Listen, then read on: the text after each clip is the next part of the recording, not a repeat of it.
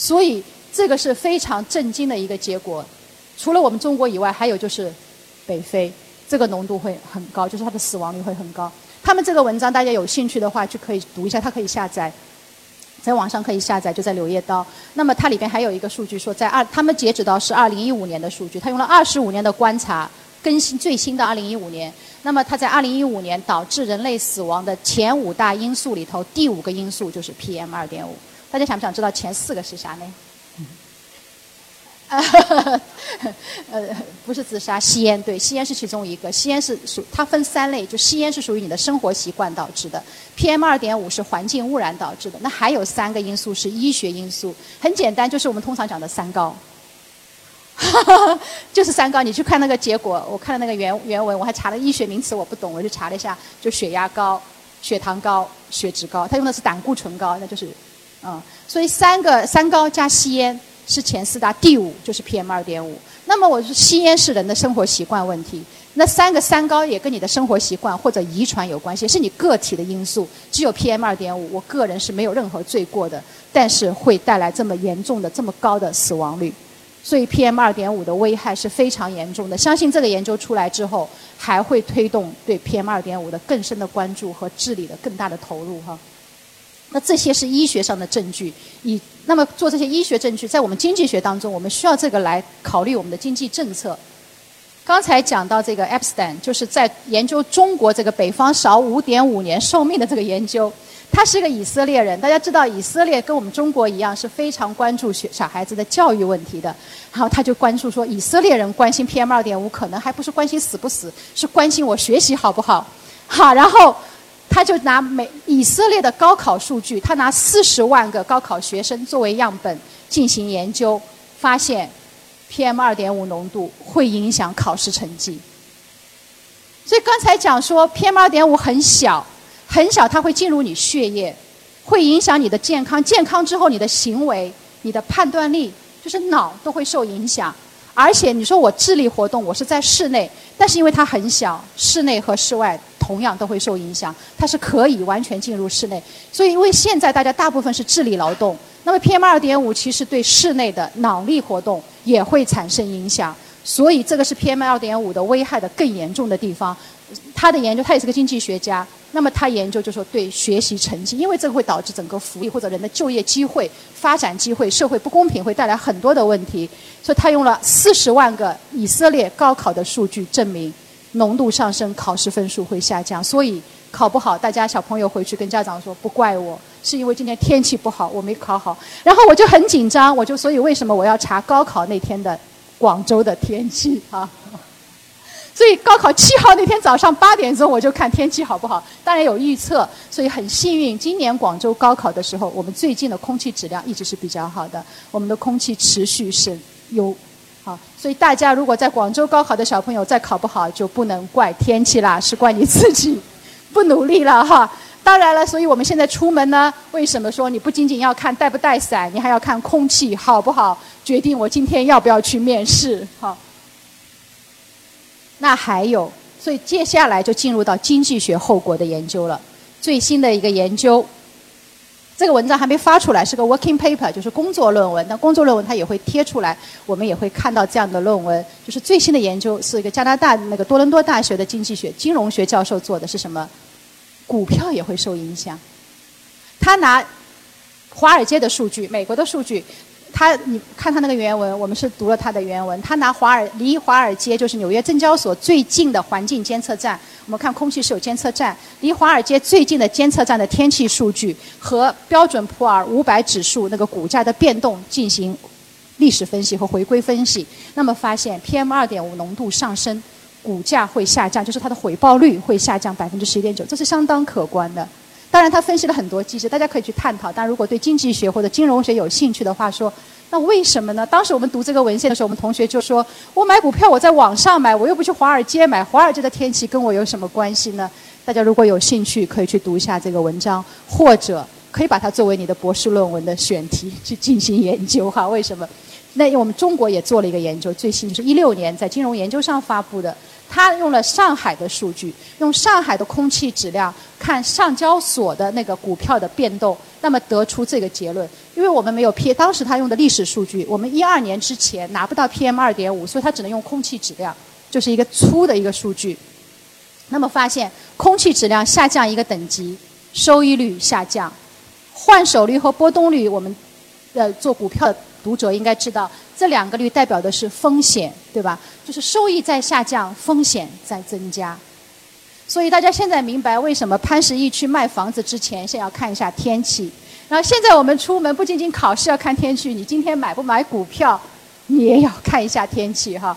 其实后面现在还有很多新的研究进入到对房地产价格等等对人的收入等等影响的新的研究在进行当中。所以给大家可以看到说，其实 PM 二点五不仅仅是让我们不舒服，不仅仅危害健康，它会带来很多经济的后果。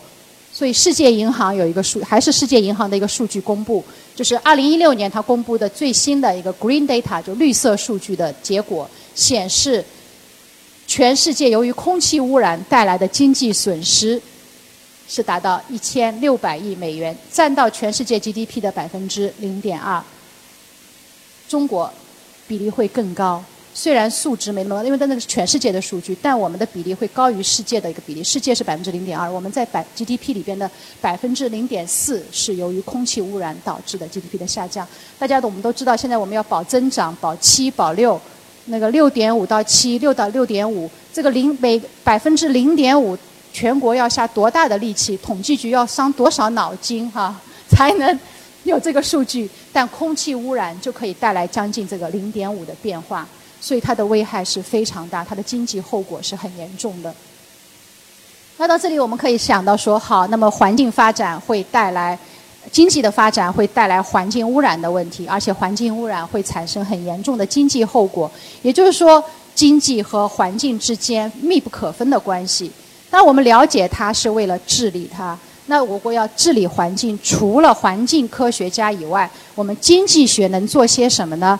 所以，就是我们第四个话题。最终，我们想实现的是说，怎么用经济学的方法或经济手段来治理这个环境、治理雾霾、治理空气污染，就使得我们更加健康，我们的效率更高，我们的生活更幸福。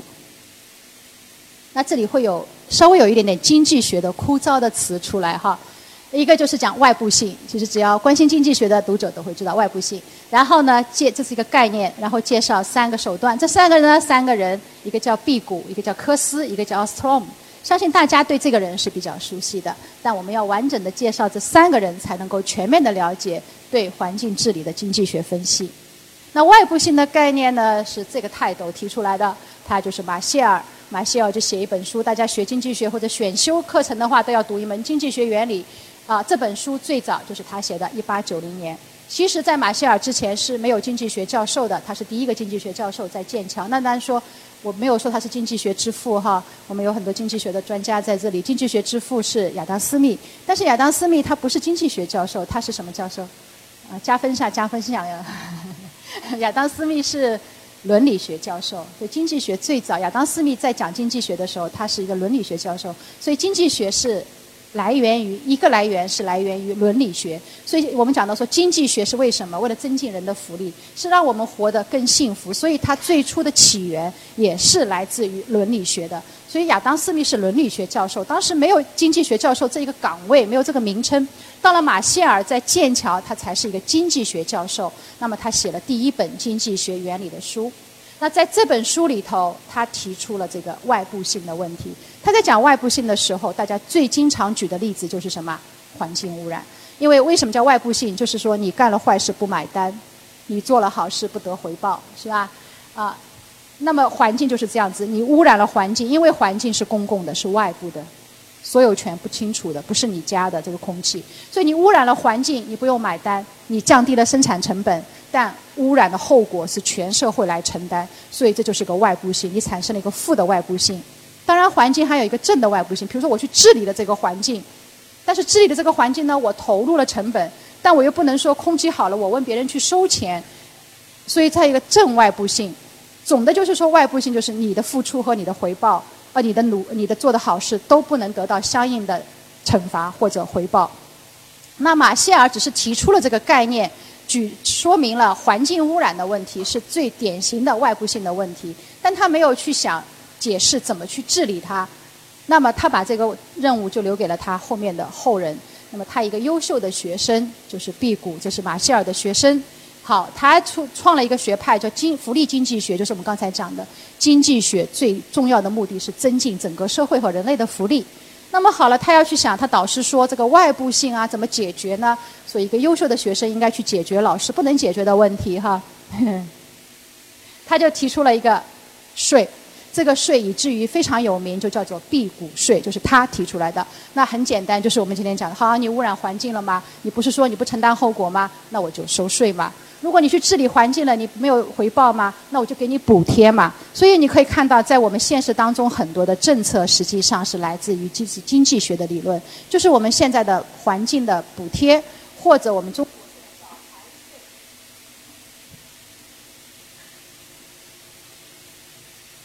没事，我拿这个讲。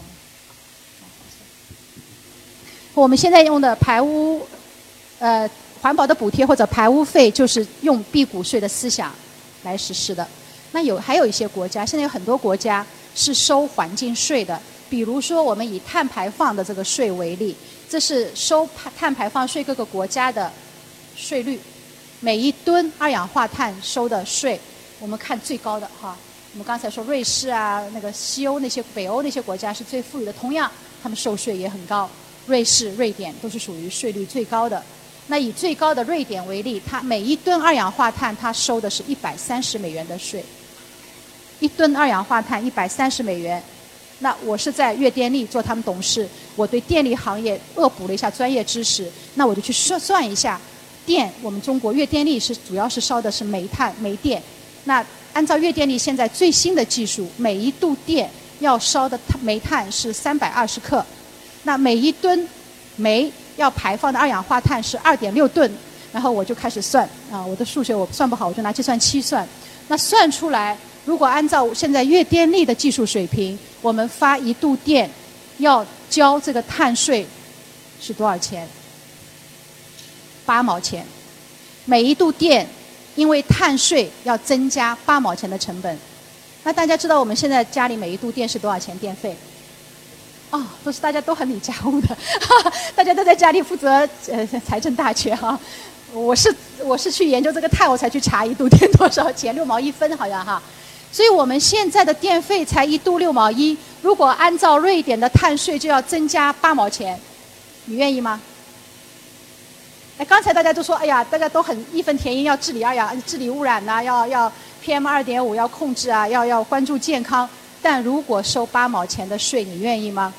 这会带来很多问题。澳大利亚曾经收还是二十四澳元那么低的时候，他们使得那个电费和那个煤气费增加了百分之十，都引起了很大的民愤。后来他们停止了这个二氧化碳税，所以税的征收又会带来很多问题。当然，这是一个我们刚才讲辟谷的一个建议，通过收税。来使得外部性变成什么？我们叫内部化，将外部性问题内部化，让他来承担这个成本，使得他那么，月电会怎么想？大家老百姓不愿意，月电又会怎么想？这些问题都是值得我们今天一个上午是讲不完，我们可以继续去思考和探索。我们国家我刚才讲，我们现在是排污费，但是明年就要收税了，那么这个税带来的问题，电费要涨了，煤气要涨了。我们昨天是去，我们一个团队是去南航调查调研。为什么南航调研？因为是，我们把航空公司纳入了碳排放试点，也就是航空公司的飞机排放的那个二氧化碳也要收税了。那航空公司怎么办？涨价呀？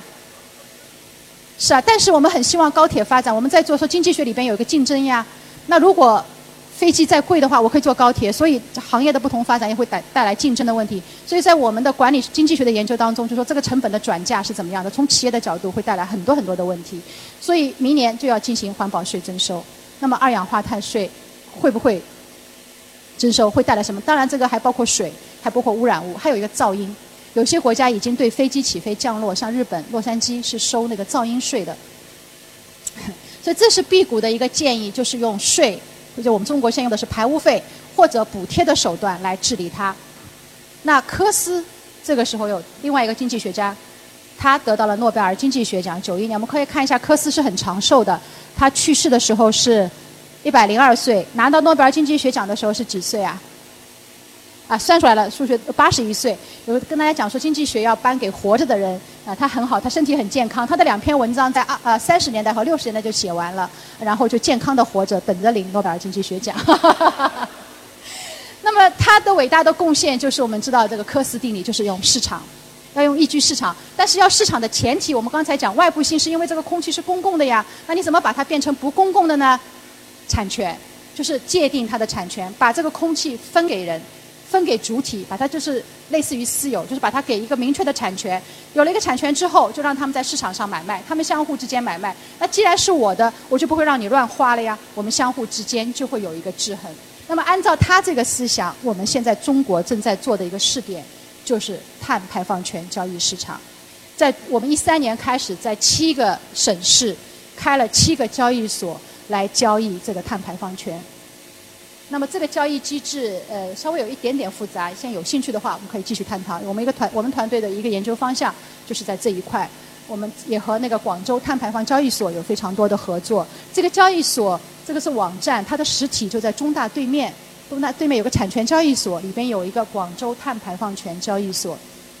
那么我们有一些试点的体系。那像南航、粤电就是第一批纳入试点的，南航是刚刚新的纳入了试点。就是要它的排放是要有配额的，超出配额是要给钱的。但它是如果它排不完，它是可以去卖钱的。那么卖多少钱呢？啊，看一下我们的这个碳价，就是七个市场从开始一三年到现在一六年最新，我们是更新的好像七月份的数据啊，六月份、六月、五月、六月的数据啊。那看这个价格最高的是最高的这个价格，人民币一吨二氧化碳七十块钱，最低的时候大概就七八块钱，十块钱都没到。大家还有印象？刚刚讲过，瑞典的碳税一吨是多少钱？一百三计价单位，美元。然后我们这个是人民币，十块美元一块哈，人民币七块八块一块，所以跟那个一百三十，所以这个你要去问月电，我经常跟他们聊说二氧化那个排放权，嗯，他们无所谓。所以要按照，所以也就是说这个力度，呃，现在来讲，因为现在还是试点，所以现在我们的电价如果按照这个的话。不会因为这个碳排放权的问题来明显的感觉。当然，我刚才举例子八毛钱是按照瑞典一百三十美元的标准来算的哈，所以大家不用紧张，不会有那么高的变化。但对企业来讲，或者对我们产业政策的制定来讲，这个一定是要关注，因为这个是大势所趋，一定会越来越贵。除非进入到那个拐点，那那个拐点的到来也是依靠这些政策的实施。所以这个是用市场的手段。呃，就是科斯讲的。然后第三个，我们还有一个经济学家，啊，这是一个女的经济学家，也已经去世了。不过很幸运的是，她在去世前三年，啊，已经获得了诺贝尔经济学奖。她叫 Ostrom，Ostrom 是呃，她的理论也是在环境，因为她在。专门在环境治理方面的理论贡献，获得了诺贝尔经济学奖。大家可能对他不是那么熟悉，不像科斯啊、辟谷税啊那么熟悉，因为他的一个思想是比较新，然后他比较关注在这个环境这个单一的这个领域当中。那他的书已经有中文的出版，这本书叫《公共事务的治理之道》，就是讲这个环境的问题。就是他提出来一个是公民参与。大家可以想一下，我刚才讲到的三个著名的经济学家，科斯讲到的是用什么样的手段？市场，市场交易。辟谷讲的是什么？税，辟谷税。那么这个经济学家讲的是公民，他从第三个角度来讲。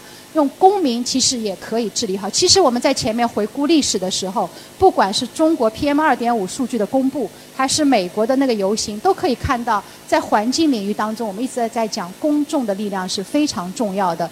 它是从经济学理论的高度来总结说，公民是可以在这里边公共治理当中发挥积极的作用。然后他用了历史上非常经典的一个例子，这个例子可以先看图片，现在还有，这在西班牙。有两个法庭，这在西班牙的农业区，我也没去过那两个地方。是农业区，农业区最大的争执就是这个水资源的分配，经常会我们知道在，呃，广东也有一些地区，因为水源会发生械斗，就是打起来，因为水甚至可以缺水，可以引起战争。所以在这两个地区历史上，因为水，因为他们是农业区，发生过很多的争执。而且这个法庭最初最初起源于公元九世纪，一千多年前。那是农业社会的时候，水更重要。那么那时候也没有现代的法律体系等等。那么他们当时这个灌溉区的农民就达成了一个协议，说我们自己来自主成立这个法庭。那这个法庭是非法的，是吧？没有国家授权，也没有律师，也没有法官。他们的法庭的名字叫什么呢？叫贤人理事会。这个是用西班牙文翻过来的，我是照抄的哈。那就是好人了，好人理事会就有点像我们以前的乡绅，就是这个区域大里边大家选一些德高望重的人来组成一个理事会，就相当于一个民间的一个裁决庭，然后就口头说啊谁错了谁错了，你们应该怎么样，然后大家都会遵守。就从公元九世纪到今天一千多年，这两个法庭还在运行，就这两个地区，这两个自发组织的法庭运行的也很好。然后他们已经成功的入选非物质文化遗产、世界非物质文化遗产，因为它是一个公民治理，就是自治，在这个水资源的分配上，就是公民自治上的一个成功的例子。那么依高根据这两个例子，所以 Ostrom 他也还分做了很多其他的历史的分析，那么认为说提出公民参加公共治理，在环境当中也是可以取得很好的效果。所以回过头来看，就是讲马歇尔提出了。环境是一个经济学当中一个外部性的问题，很麻烦，因为它没有呃没有没有明晰的所有者，所以它会带来外部性，环境污染也很难治理。那么他的后人，包括他的学生，就提出来，那政府可以用税的方法啊，啊，科斯说可以建我们建一个市场，我们人为的造一个市场出来啊。然后 Ostrom 就说，那我们还可以利用公众的力量，他们从不同的角度，所以可以看到总结出来是不是就是三个，就是政府、市场。和公众，那同样，我们现在也非常在环境领域当中，其实也非常重视公众的作用和力量。现在开通了很多公众监督的渠道，像电话，这是环保部的幺二三六九，我们有收集这些数据。呃，如果接受这个电话，是各个环各地的环保部门收到这个举报，必须要回复的，必须马上查处。所以我们还听到环保部门的抱怨，那些呃环保部门的公务员抱怨说。二十四小时值班，一接到电话他们就得出去。有时候那电话是乱打的，他们的也得去检查，然后要有回复。然后办案办复的结果也需要都在网站上公布。呃，如果不实，他也要说明他们去调查之后是不实的。所以这个监督，也就是说我们说阳光是最好的防腐剂，就是信息披露和透明是起到很好的监督作用。那还有网络，现在网络的作用比电话呃要更方便哈。啊，还有信访，还有呃信访大厅，大家可以去环保部、环保厅、环保局就环境问题进行信访。那我们也收集到一些数据，发呃明显的看出来，呃随着这个时间的增加，这个环境信访的数量显著增加，也就是说大家对环境问题的关注是越来越多。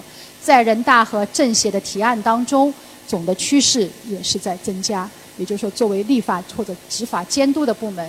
都在关心这些问题。那因为我们监督需要信息的来源，刚才我们看到空气质量啊，然后现在水、地表水的情况，广州也好，全国也好，这个数据也在不断的完善，因为它还需要监测手段。那现在比较缺的一个信息是什么？土壤，土壤的污染的数据现在还是比较嗯缺乏的。